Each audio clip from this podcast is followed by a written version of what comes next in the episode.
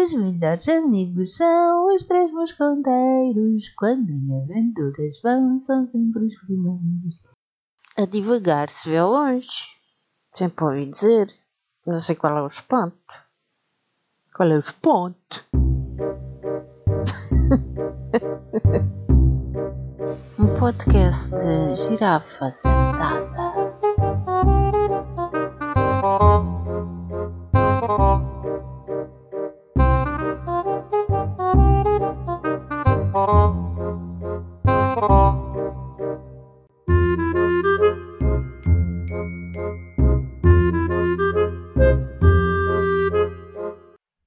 Malta! Estão todos bem? Sim. Já lavaram as mãozinhas? Sim. Eu estou bem. Estou em quarentena há 12 dias, há 12 dias que não saio de casa, exceto para pôr lixo, mas tenho aproveitado bem. Tenho feito exercício físico, tenho feito exercícios respiratórios, que é para ficar com os pulmões mais fortes. Tenho navegado na internet e aprendido muita coisa sempre com cuidado com as fontes de onde estou a tirar a informação, não é? Porque tretas há muitas, muitas, muitas, muitas. Tenho visto televisão, tenho trabalhado bastante no chamado teletrabalho, o meu trabalho assim o permite. Tenho organizado algumas coisas na minha vida, vou também fazendo alguma meditação, não tanta como gostaria, mas faço alguma.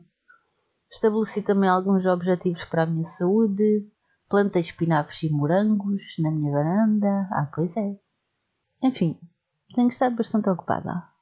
E há uma coisa que eu faço sempre, mesmo sem sair de casa. É que eu visto-me todos os dias como se fosse sair.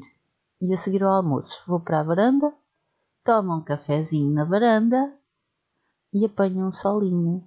Quando está sol, claro. Porque eu quero manter o resto de sanidade mental que ainda tenho. E vocês, o que têm feito? Ficam de pijama ou vestem-se também? Têm aproveitado bem este tempo? Ou vocês têm daquelas profissões que agora, mais do que nunca, estão com imenso trabalho para que todos os outros, como eu, possam ficar em casa? Um bem-aja a todos os que têm que trabalhar, saindo de casa e arriscando-se ao contágio pelo bem de todos. E outro bem-aja a todos aqueles que também ficam em casa de quarentena, que para muitos também não será nada fácil, mas que o fazem pelo bem de todos, um por todos e todos por um.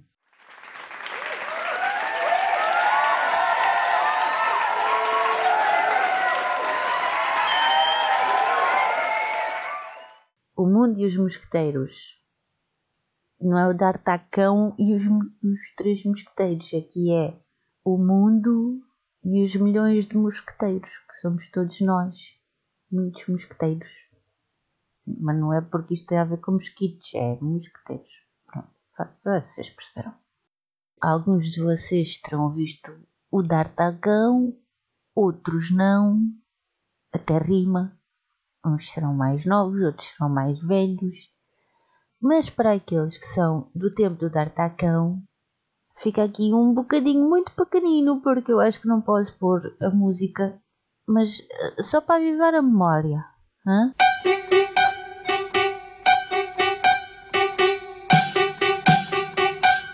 Então, lembravam-se? Conseguem reproduzir o resto? É que vocês não me querem ouvir cantar, não é? Eu também não posso pôr música.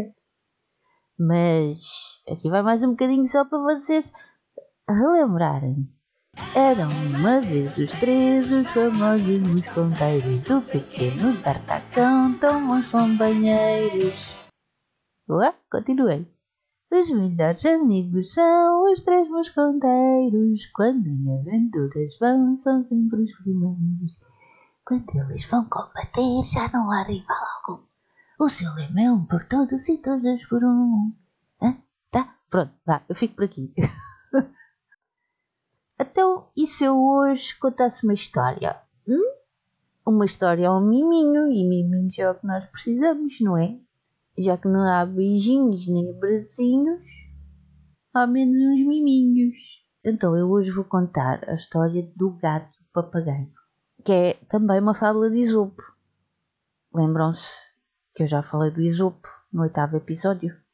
Aquele que não se sabe bem ainda sequer se, se ele existiu, não é? Mas por falar em papagaio, porque isto é a história do gato e do papagaio, por falar em papagaio, tenho que vos contar uma coisa. Na minha memória de infância está um livro do Vicky, lembram-se, Vicky o Viking, uh, e havia uns livros também em banda desenhada do Vicky. E eu nunca mais me esqueço de uma história que era vê-se um senhor a bater à porta de uma casa. E lá dentro estava apenas um papagaio que respondeu: Quem é? E o senhor respondeu: É o pintor. Mas claro, nada acontecia, ninguém abria a porta. Quem tinha perguntado quem era era o papagaio, não é? Então, como ninguém abria a porta, o senhor voltou a bater à porta.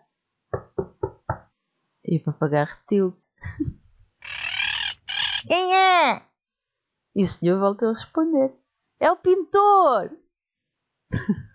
e continuava a não acontecer nada, ninguém abriu a porta, obviamente. E o senhor volta a bater à porta. E o papagaio, já chateado, pergunta: Quem é? E o senhor responde: É o pintor!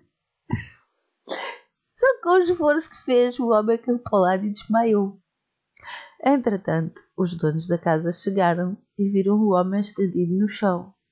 E, e o marido disse para a mulher: Oh, quem é? E o papagaio lá dentro respondeu: É o pintor! Pronto. Isto é daquelas histórias que eu nunca mais me esqueci. Bom, então vamos lá à história do gato e do papagaio. Este é o gato e o papagaio, não é o pintor e o papagaio.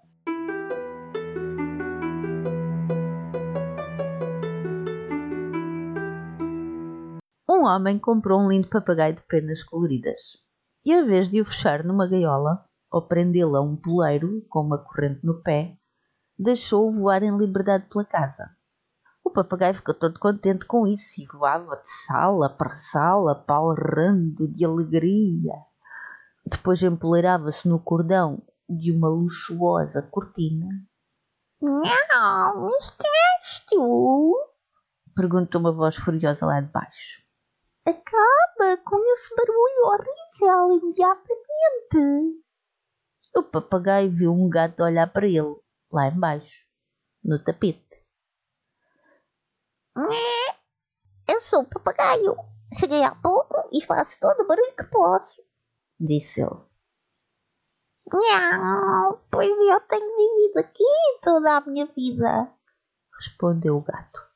Já nasci nesta casa, miau, e a minha mãe ensinou-me que para aqui ficar o melhor é estar calado. Miau. Então cala-te, disse o papagaio alegremente. Não sei o que fazes nesta casa, mas sei o que deves fazer. O meu dono comprou-me por causa da minha voz e eu quero ter a certeza de que ele me ouve. E assim acaba a história do gato e do papagaio. Qual é a vossa conclusão desta história? Qual é a mensagem que vocês acham que esta história nos pretende transmitir? Então vou contar mais uma. Querem? Sim. O Lobo e o Gru. Cá vai. Também uma fábula de Isopo.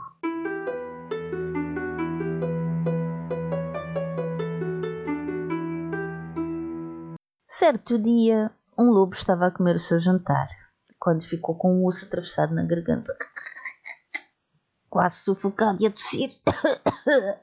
Agora não convinha, não é?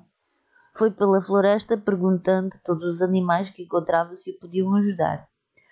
Deu uma boa recompensa a quem me salvar, anunciava ele.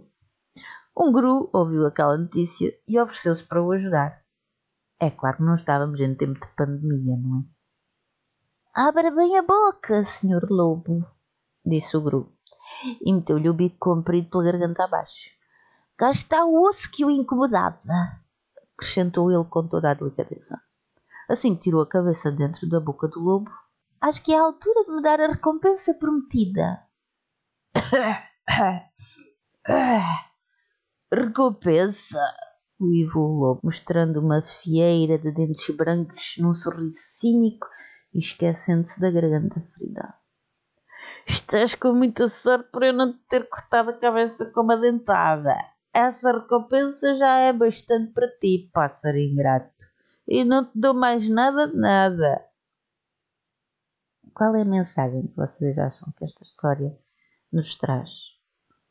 Bom, espero que vocês não estejam a tirar a conclusão de que não se deve ajudar os outros, porque não, não é nada disso a conclusão desta história. Não. Vão ter que pensar um bocadinho mais, assim, só mais um bocadinho. Pensar um pouquinho mais além. Não se esqueçam das intenções do Gru.